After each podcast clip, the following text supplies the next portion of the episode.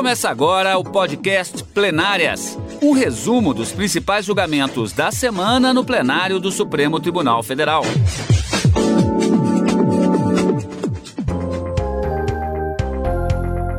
Hoje, com os principais momentos das sessões dos dias 27 e 28 de outubro de 2021. Karina, pauta da semana bem extensa, né? É isso aí, William. Na quarta-feira, os ministros retomaram o julgamento de questionamentos feitos em relação à reforma trabalhista realizada em 2017, que teria alterado alguns dispositivos da CLT para fixar, de acordo com os autores dessas pelo menos três ações diretas de inconstitucionalidade, que são da relatoria do ministro Gilmar Mendes, que fixaram um teto para as indenizações em decorrência de danos extrapatrimoniais decorrentes das relações de trabalho. Esse era o tema central que estava sendo discutido na semana anterior, quando o ministro Gilmar Mendes proferiu seu voto em relação apenas às preliminares. Julgamento foi suspenso, retomado nesta quarta-feira com o voto de mérito do ministro eh, Gilmar Mendes. Ele entendeu que os, os, juízes, ao fixarem essas indenizações, devem seguir os parâmetros fixados na lei apenas como critérios orientativos e devem analisar o caso concreto à luz dos princípios da proporcionalidade, razoabilidade, igualdade. Vamos falar um pouco mais sobre esse julgamento que foi interrompido em razão de um pedido de vista regimental do ministro Nunes Marques. Esse tema, portanto, deve retornar ao plenário do Supremo Tribunal Federal e a gente vai acompanhar. Mas na quarta-feira foi iniciado o julgamento de uma outra ação direta de inconstitucionalidade, essa da relatoria do ministro Edson Fachin, e que discutia a constitucionalidade de uma lei chamada salão parceiro. Essa legislação teria é, é, dado a oportunidade de uma nova forma de contratação dessas pessoas que trabalham em salões de beleza. Isso estava sendo questionado nessa ação, que poderia, de acordo com os argumentos trazidos pelo autor, precarizar as relações de trabalho e prejudicar esses trabalhadores, já que estariam afastados uh, o reconhecimento de direitos trabalhistas. Esse julgamento foi concluído na quinta-feira e os ministros entenderam que não há nada de inconstitucional nessa legislação e que essa é uma nova forma de modalidade de contratos modernos que podem ser realizados sim. E na quinta-feira, quinta os ministros retomaram ainda, William, o julgamento de um habeas corpus cujo julgamento foi iniciado no finalzinho do ano passado, suspenso após o, voto divergente do ministro Nunes Marques em relação ao tema que estava sendo questionado. O ministro Alexandre Moraes pediu vista e apresentou o voto vista nesta quinta-feira. Julgamento concluído esse habeas corpus, os ministros decidiram e mantiveram o entendimento, inclusive, do STJ, no sentido de que o crime da chamada injúria racial, ou também chamada de injúria eh, qualificada pelo preconceito, de acordo com o Código Penal, é espécie do gênero racismo e que, portanto, deve ser considerado um crime imprescritível. Vamos falar um pouquinho de cada um desses assuntos no nosso programa Plenárias de hoje, não é, William? Tá bom, Karina, mas antes vamos conferir os destaques do plenário virtual dessa semana? Plenário Virtual. Os ministros do Supremo julgaram inconstitucional uma lei do Estado do Mato Grosso do Sul que torna obrigatória a manutenção, mediante custeio pelos cofres públicos, de ao menos um exemplar da Bíblia Sagrada nas unidades escolares e nas bibliotecas públicas estaduais.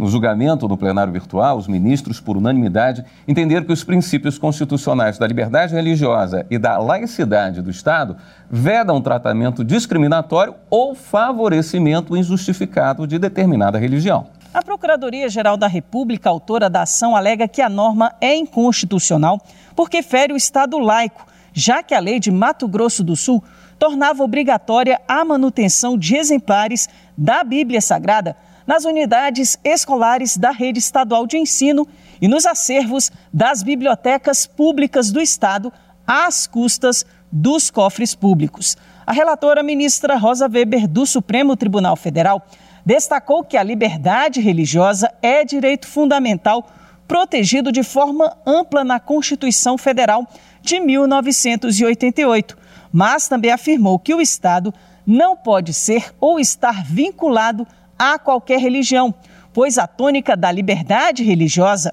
é o tratamento isonômico e igualitário entre os cidadãos, independentemente da fé por eles professada ou não. O entendimento da relatora foi seguido por todos os outros ministros da Corte e a norma foi considerada inconstitucional. Em outro julgamento no plenário virtual, os ministros do Supremo Tribunal Federal decidiram por unanimidade invalidar parte da Constituição de Pernambuco que permitia ao presidente do Tribunal de Justiça do Estado remover juízes substitutos. Os ministros julgaram a ação da Associação dos Magistrados Brasileiros. Na ação, a Associação dos Magistrados Brasileiros argumentou que a Constituição Federal garante a juízes o direito de não serem removidos. A remoção é o deslocamento do servidor público, seja de um setor para outro ou até mesmo com mudança de sede. Segundo a AMB, os únicos motivos para que isso ocorra com o juiz são quando há interesse público ou prática de falta disciplinar, e a medida deve ser aprovada por pelo menos dois terços do tribunal. A associação também ponderou que a lei orgânica da magistratura não faz distinção entre juízes titulares ou substitutos. A ministra Rosa Weber, relatora do caso, considerou que a norma pernambucana desrespeita a Constituição e fragiliza o direito dos juízes de não serem removidos. Esse direito foi estabelecido para garantir a independência e a imparcialidade da magistratura nacional. Todos os ministros acompanharam o voto da relatora. Na sessão plenária de quarta-feira, dia 27 de outubro, os ministros do Supremo Tribunal Federal começaram a julgar o processo que trata do tabelamento de indenizações por danos morais trabalhistas.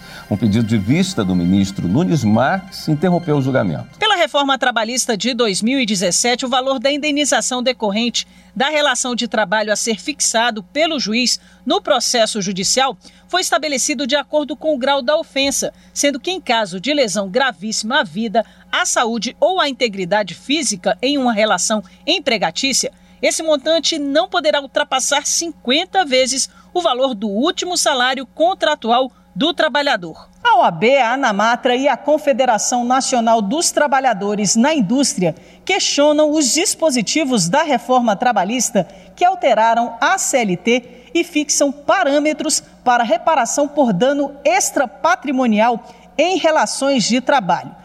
Entre as alegações das entidades autoras está a ofensa ao princípio da isonomia porque a indenização decorrente de um mesmo dano moral, mas causado a pessoas com cargos diferentes na empresa, terá valor diferenciado em razão do salário de cada empregado. Julgamento foi iniciado no dia 21 de outubro, quando os ministros, por unanimidade, decidiram que a DI 5870 deveria ser extinta por perda do objeto, já que a MP 808 de 2017 não foi convertida em lei. Em relação às outras três ações, nessa quarta-feira, o relator ministro Gilmar Mendes votou para decidir que não há inconstitucionalidade na fixação dos valores máximos previstos na CLT pelos danos extrapatrimoniais pelo magistrado e trazidos pela reforma trabalhista, mas que devem servir de critério orientativo ao juiz ao julgar o pedido de indenização, devendo considerar ser possível, diante das peculiaridades do caso concreto, ultrapassar os limites quantitativos previstos na reforma trabalhista. Nesse caso, considerando os princípios da proporcionalidade, razoabilidade e igualdade. Julgo parcialmente procedentes dos pedidos para conferir a interpretação conforme a Constituição, de modo a estabelecer que as redações conferidas aos artigos 223A e 223B da CLT não excluem o direito à reparação por dano moral indireto ou dano em ricochete no âmbito das relações de trabalho a ser apreciado nos termos da legislação civil. Depois, o julgamento foi suspenso após um pedido de vista do ministro Nunes Marques. Karina, você pode explicar um pouquinho mais para a gente sobre o que está em discussão nesse processo que teve o pedido de vista do ministro Nunes Marques? Claro, William, vamos lá. Olha só, na semana passada, no dia 21 de outubro, o ministro Gilmar Mendes começou a votação nesse, nesse julgamento, que a princípio eram quatro ações diretas de inconstitucionalidade. Em uma delas, o ministro julgou que deveria ser extinta por perda superveniente do objeto. O que significa isso? Significa que, que naquela ação direta de inconstitucionalidade, a Ana Matra, que era a autora, argumentava que um dispositivo inserido na CLT por uma medida provisória é, deveria ser declarado inconstitucional. Só que os ministros entenderam que, como essa medida provisória não foi convertida em lei e, portanto, as alterações que foram promovidas por ela perderam a sua eficácia, essa ação direta de inconstitucionalidade deveria ser julgada extinta, lógico, por perda superveniente de objeto.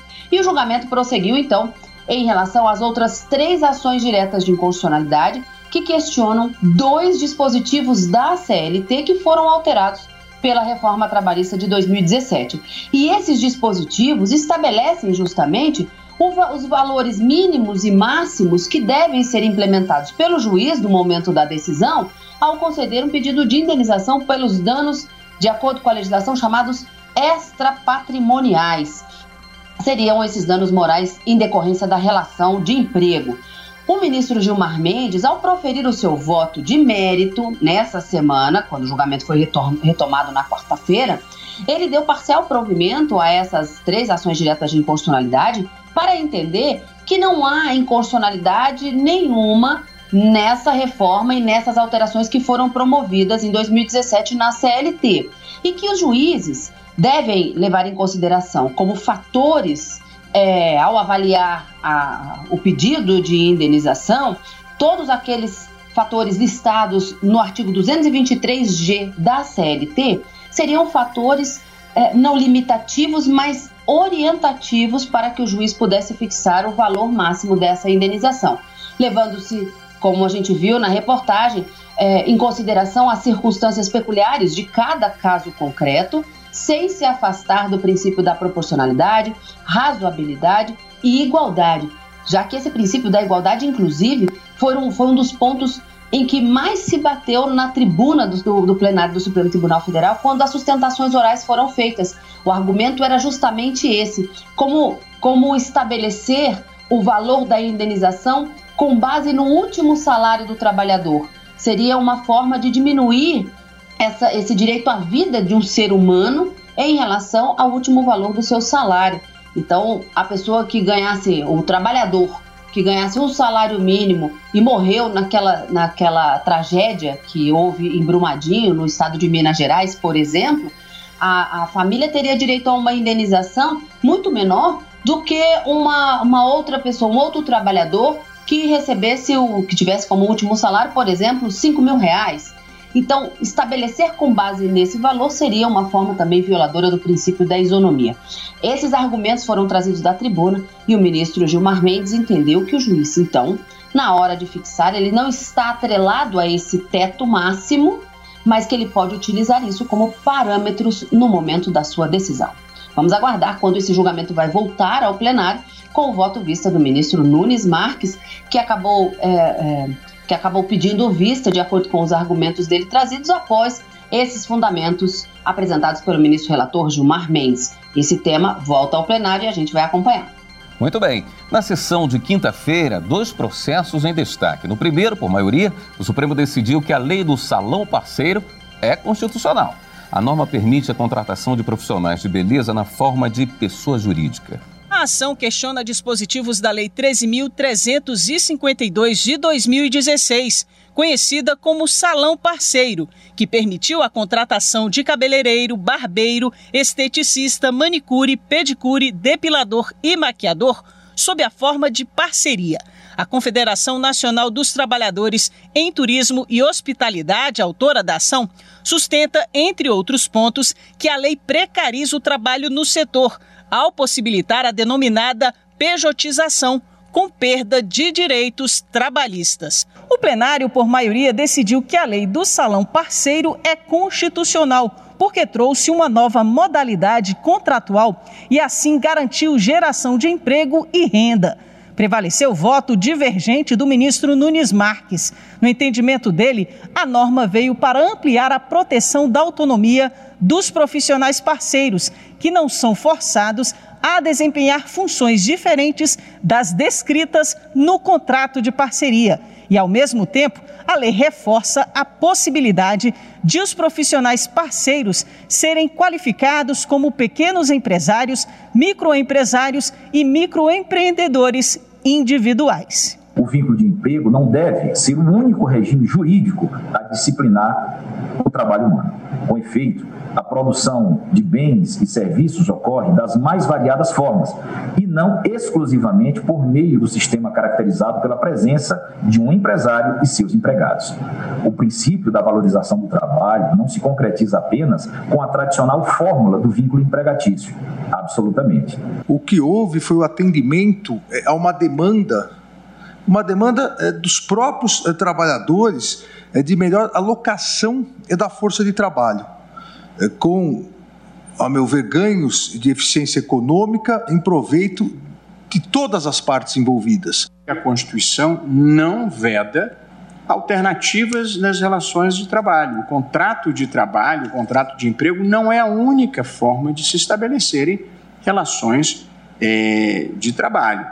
Portanto, um mesmo mercado pode comportar alguns profissionais que sejam contratados com carteira assinada e outros pro profissionais cuja atuação tem um caráter de eventualidade. Eu mesmo tenho essa informação de profissionais que trabalham em mais de um salão para fazer tintura ou para fazer é, manicure ou para cortar cabelo das pessoas. Alguns profissionais vão na casa das pessoas. Ficou vencido o voto do relator ministro Edson Fachin, que foi seguido pela ministra Rosa Weber.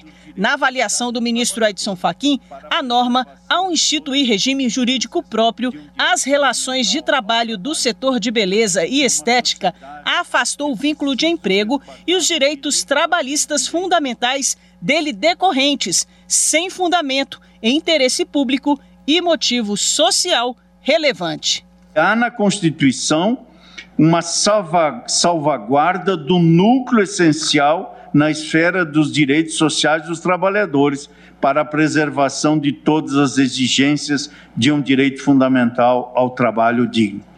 Numa sociedade que é preciso resguardar o direito a ter direitos, ter direito ao trabalho é o primeiro pressuposto de uma vida digna. A instituição do contrato de parceria no sistema jurídico brasileiro, como instrumento formal de simulação da relação de natureza civil, encobertos os elementos configuradores do vínculo de emprego presentes na concretude da realidade da prestação de serviços, fomenta a fraude à legislação trabalhista, examinada sob a ótica constitucional, numa ação de controle direto de constitucionalidade inibe pela fraude a, a, a incidência dos direitos constitucionalmente assegurados aos trabalhadores nestas condições. Karina, os ministros reconheceram a validade dessa forma de contratação, não é? Mas, em caso de fraude, a situação pode mudar de figura? É exatamente, William. Os ministros eh, disseram que essa, essa nova forma de contratação é uma contratação moderna e que não pode ser excluída essa possibilidade, é, inclusive pela legislação, e que não haveria qualquer tipo de violação constitucional aqui, embora o ministro Edson Fachin tenha sido seguido pela ministra Rosa Weber e ambos ficaram vencidos no plenário do Supremo Tribunal Federal. A maioria que se formou entendeu que essa legislação veio inclusive para atender um pedido da, da própria classe trabalhadora que buscavam essa forma de prestação de serviço. Então, ao contrário do que se argumentava acerca dessa pejotização dos serviços, dessa prestação de serviços na forma de microempreendedor, por exemplo, não afasta a possibilidade do reconhecimento de direitos trabalhistas caso a contratação seja feita é, é, nessa, nesse formato dessa legislação do, do, do salão parceiro, mas tenha configurado todas aquelas elementares de uma relação de emprego com vínculo empregatício, como, por exemplo, a prestação do serviço de forma remunerada, não eventual. Até o ministro Luiz Roberto Barroso, nesse pedacinho que nós ouvimos, ele disse que sabe da contratação é, de pessoas que prestam serviços a mais de um salão, inclusive, sobre um determinado é, é, departamento, vamos dizer assim, tinta no cabelo, ou manicure, ou pedicure, e que isso representaria, por exemplo, essa prestação de serviço eventual. Não caracterizaria, então, um vínculo empregatício. Mas a se configurar é, os elementos para uma relação de emprego, e aí seria é, uma forma de contratação pela parceria, mas de forma apenas para se disfarçar uma relação de emprego, o judiciário estaria de portas abertas para receber toda e qualquer reclamação para o reconhecimento dessa, dessa relação de emprego que eventualmente houver. Então, os ministros é, acabaram seguindo o voto divergente, do ministro Nunes Marques, entenderam, o ministro Gilmar Mendes é, disse que essa, essa lei ela veio inclusive para retirar as pessoas da informalidade. Não há que se falar em precarização das relações de emprego, nem afastamento de direitos sociais, que é, não haveria essa desvalorização social do trabalho, não é? E que não exclui essa possibilidade, essa foi a, a, a tônica do voto do ministro Roberto Barroso, que acabou sendo incorporado na tese que eles acabaram votando, porque se trata de uma ação direta de inconstitucionalidade. Essa decisão tem eficácia vinculante, não é? Cria-se um precedente de observância obrigatória para todos os tribunais no Brasil, entendendo então que é possível essa contratação, não há qualquer inconstitucionalidade e eventuais fraudes, contratos é, de, de salões parceiros ou nessas parcerias disfarçados nessa, nesse formato, mas que configuram relação de emprego, podem ser reconhecidos judicialmente. Essa foi a decisão, foi a única decisão, não, a única não, foi a decisão, a primeira decisão proferida pelos ministros na quinta-feira, porque ainda teve um outro julgamento, um habeas corpus envolvendo o crime de injúria racial é, é e a sua relação com o racismo e a imprescritibilidade, que também foi decidido na quinta-feira. Vamos acompanhar então a reportagem. Os ministros voltaram a analisar um caso de uma mulher de 72 anos no Distrito Federal que foi condenada a um ano de reclusão e 10 dias multa em 2013 por ofender uma frentista. A defesa alegou que se passaram mais de quatro anos até o trânsito em julgado da condenação, por isso o crime estaria prescrito e a punição não poderia ser aplicada. No ano passado, quando o julgamento iniciou, o relator, ministro Edson Fachin, manteve o entendimento do Superior Tribunal de Justiça de que a injúria racial é imprescritível por se encaixar em um tipo de racismo. Segundo o ministro, a prática fere um dos pilares da Constituição, que é o princípio da dignidade humana. Por isso, não deve haver limite de tempo para se combatê-la. Há racismo no Brasil. É uma chaga infame que marca a interface entre o ontem e o amanhã. A injúria racial está prevista no Código Penal com pena de 1 a 3 anos de prisão e multa. Ela ocorre quando uma pessoa ofende outra por causa da sua cor, raça ou etnia. O racismo está previsto na Lei 7.716 de 1989, com pena que pode chegar a cinco anos de prisão. Nela, a ofensa é cometida contra a coletividade também por causa da cor, raça ou etnia. O ministro Alexandre de Moraes, que retomou o julgamento, seguiu o entendimento do relator de que a Constituição é explícita ao declarar o racismo como é, crime inafiançável, sem fazer distinção entre os diversos tipos penais que configuram essa prática. Ao interpretar que todas as formas de discriminação racial, todas as formas de racismo são imprescritíveis, é, estaremos dando efetiva e real aplicação à Constituição Federal. Os ministros Luiz Roberto Barroso e Carmen Lúcia também consideraram a injúria racial um crime imprescritível e falaram da importância de se combater o preconceito. A prática desses crimes é enorme no Brasil, o, a taxa de incidência é enorme e ela representa uma ferida, uma doença gravíssima da sociedade brasileira que o direito precisa de remediar na forma com que se põe na Constituição e na legislação. Nós estamos todos precisando passar por um processo de reeducação nessa matéria.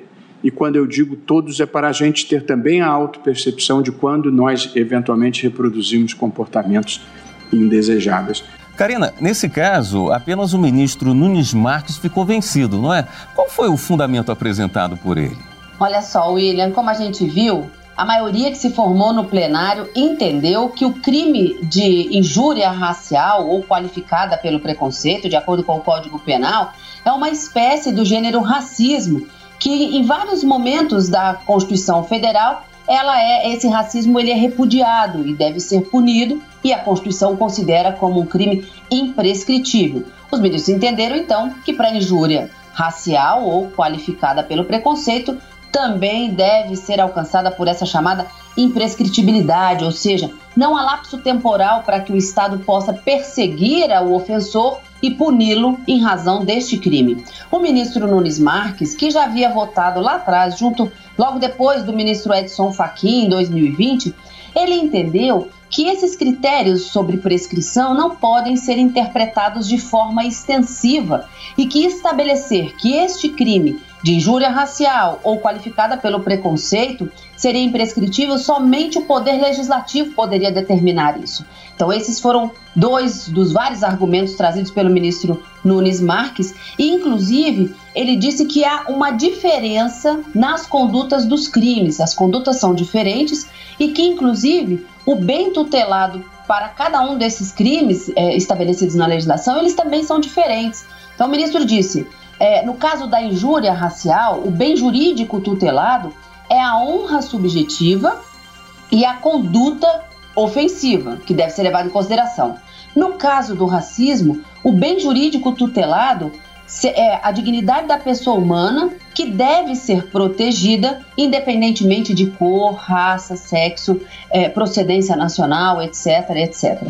Então, com esses argumentos, o ministro acabava concedendo a ordem de habeas corpus a essa mulher de mais de 72 anos que foi condenada por injúria racial, injúria qualificada pelo preconceito e que buscava, né, no, no, nesse habeas corpus, afastar a punibilidade em razão da prescrição e o, o, o, o recurso, na verdade, lá no STJ, eles entenderam que a prescrição não poderia ser aplicada em razão justamente de ser uma espécie do, do gênero racismo, assim como entendeu a maioria dos ministros no plenário do Supremo Tribunal Federal na decisão que foi proferida no dia 28 de outubro, nessa última quinta-feira. Então, por maioria de votos, os ministros acabaram negando a ordem nesse habeas corpus para manter então a punição dessa mulher que foi condenada por esse crime de injúria qualificada por preconceito ou injúria racial. Karina, nosso tempo se acabando. Eu encontro com você depois do feriado, na quarta-feira, na sessão aqui do Supremo Tribunal Federal, às 14 horas. Exatamente, William. Na semana que vem a gente já tem encontro marcado nas, na quarta e na quinta-feira, a partir das 14 horas, no direto do plenário. A gente vai acompanhar as decisões ao vivo do Supremo Tribunal Federal. Mas neste final de semana, o nosso encontro é no Plenárias. Marcado, até lá. Você acompanha o Plenárias aqui na Rádio Justiça, também pelo YouTube. Eu sou o William Galvão, gostaria de agradecer pela sua companhia. Você acompanhou o podcast Plenárias, um resumo dos principais julgamentos da semana no plenário do Supremo Tribunal Federal.